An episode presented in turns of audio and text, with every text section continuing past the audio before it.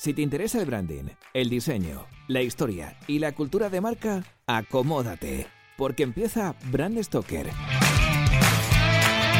con Rubén Galgo.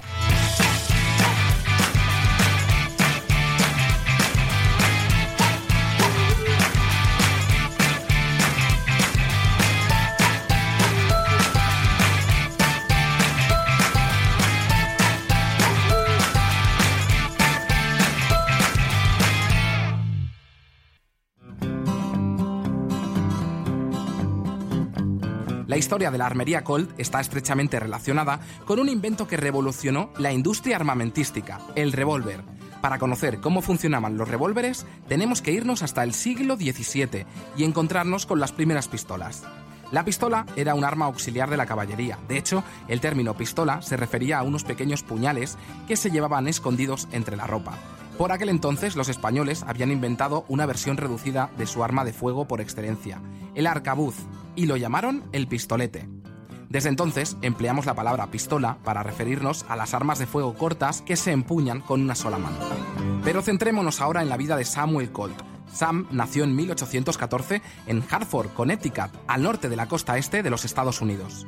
Su padre era un campesino que se trasladó hasta allí con su familia para crear un negocio textil, pero a los seis años de nacer el pequeño Colt enviudó por culpa de la tuberculosis y se tuvo que casar de segundas nupcias.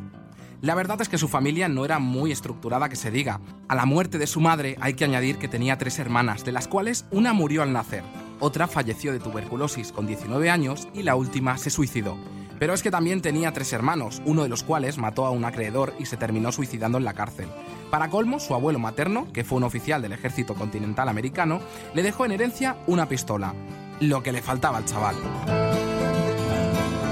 Con este panorama familiar, Samuel Colt se refugió en los libros de ciencias y en la enciclopedia científica, mostrando cierta obsesión por los tratados de química y los artículos sobre la pólvora.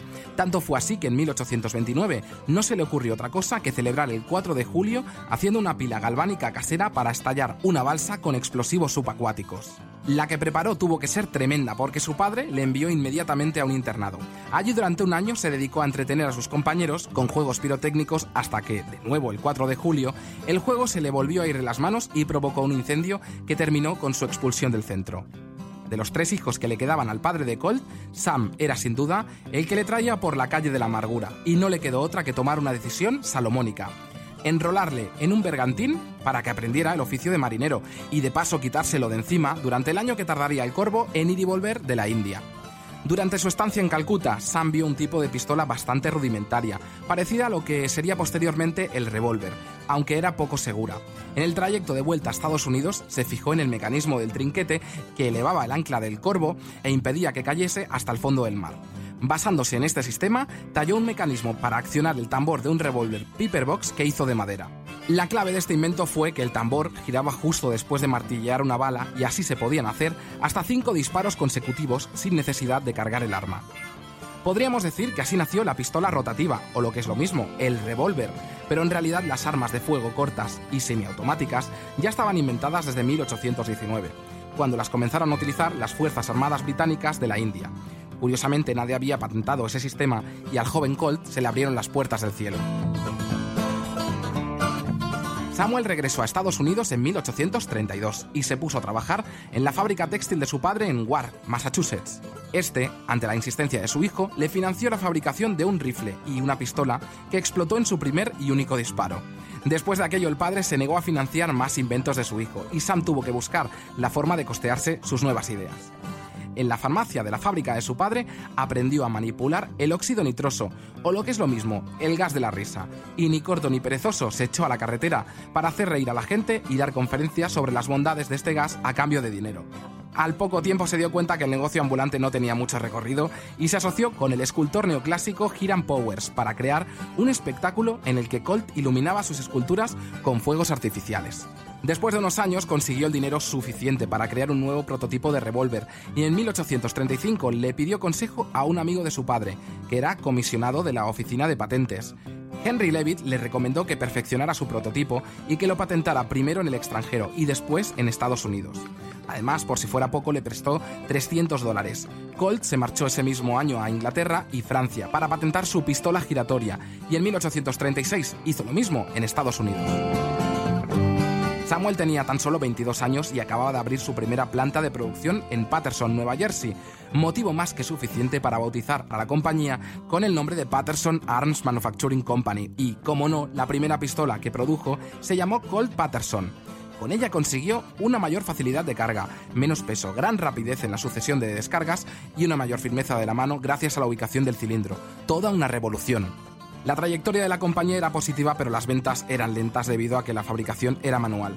Esto encarecía los precios y no obtuvo la financiación necesaria para automatizar la compañía, por lo que quebraron en 1842. Gracias a que registró el revólver a título personal y no al de la empresa, mantuvo los derechos de la patente. Ante esta situación, no se amilanó y retomó viejas ideas como crear minas submarinas, perfeccionar el revólver con nuevas patentes e incluso trabajar con Samuel Morse en la invención del telégrafo. Digamos que era lo que viene siendo un cool inquieto. Pese a que tenía un buen discurso comercial y un grandón de gentes, se le había resistido un contrato con el gobierno. La causa era una ley que impedía la asignación de fondos para la compra de armas experimentales o extranjeras. Colt empleó mucho esfuerzo en que cambiaran esa ley y se convirtió en uno de los primeros lobistas de la industria armamentística. Pero en 1845 le cambió la suerte. El capitán Samuel Walker de los Rangers de Texas había adquirido algunos revólveres producidos por Colt con unos resultados espectaculares. 15 de sus hombres habían derrotado a más de 70 comanches en Texas. El capitán le propuso varias mejoras en el revólver, entre ellas que el tambor tuviera espacio para seis balas. En 1847, tras el nuevo diseño, adquirió mil unidades que usaría en la guerra contra México, y así nació el Colt Walker. Con las ventas que le granjeó este arma, fundó la compañía Colts Patent Firearms Manufacturing Company en Hartford, su ciudad natal. Mientras tanto, el capitán Walker hacía estragos en la Guerra de México, ya que con sus 30 Colts fue capaz de mantener a raya a 500 mexicanos. La fama de Colt corrió como la pólvora, nunca mejor dicho. Los revólveres Colt eran una herramienta clave en la expansión hacia el oeste, y un año más tarde, en 1848, las ventas se dispararon y consiguió por fin firmar un contrato con el gobierno de los Estados Unidos.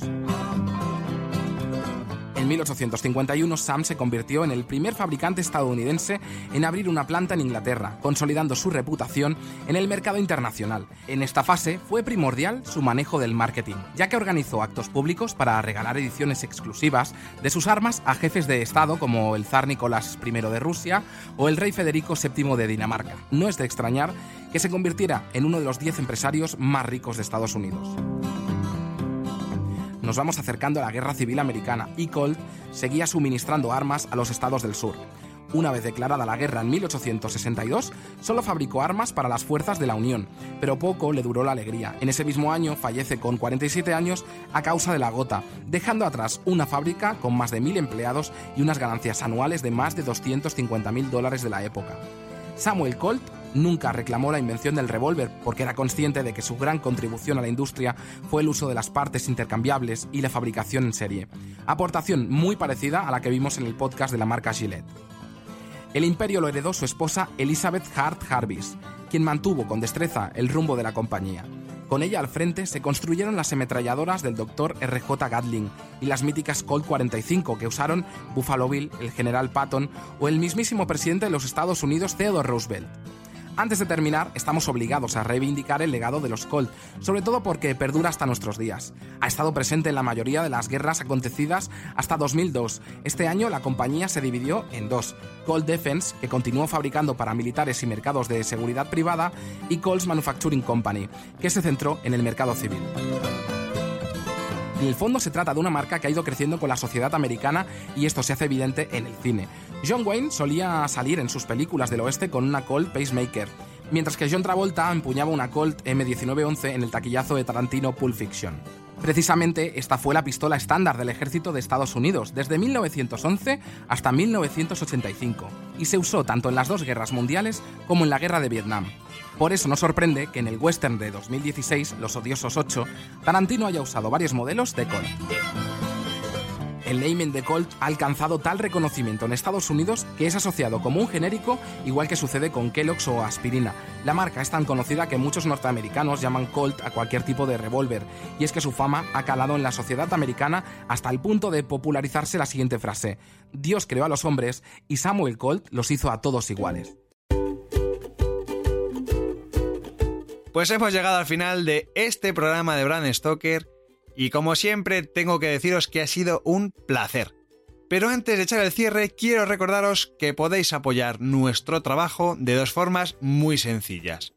La primera es realizando vuestras compras en Amazon a través del enlace de afiliados que tenemos en nuestra página web. Y la segunda es haciendo mecenas de Brand Stoker en iVoox.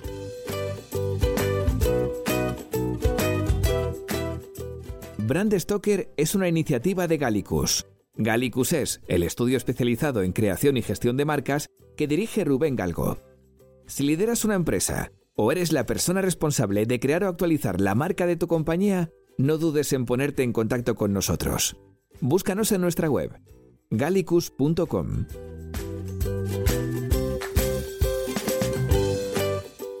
Ya sabéis que nos podéis seguir en Twitter, Facebook e Instagram donde nos encontraréis con el usuario Gallicus Branding, o si lo preferís, me podéis seguir a mí a través del usuario Crenecito. Por supuesto, no olvidéis comentar este programa, darle a me gusta y compartirlo en vuestras redes sociales. Y si os habéis quedado con ganas de más, podéis escuchar más programas de Brand Stoker en iVoox y sobre todo en brandstoker.com.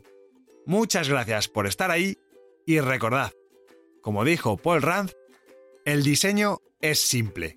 Por eso es tan complicado. Hasta el próximo programa. ¡Chao!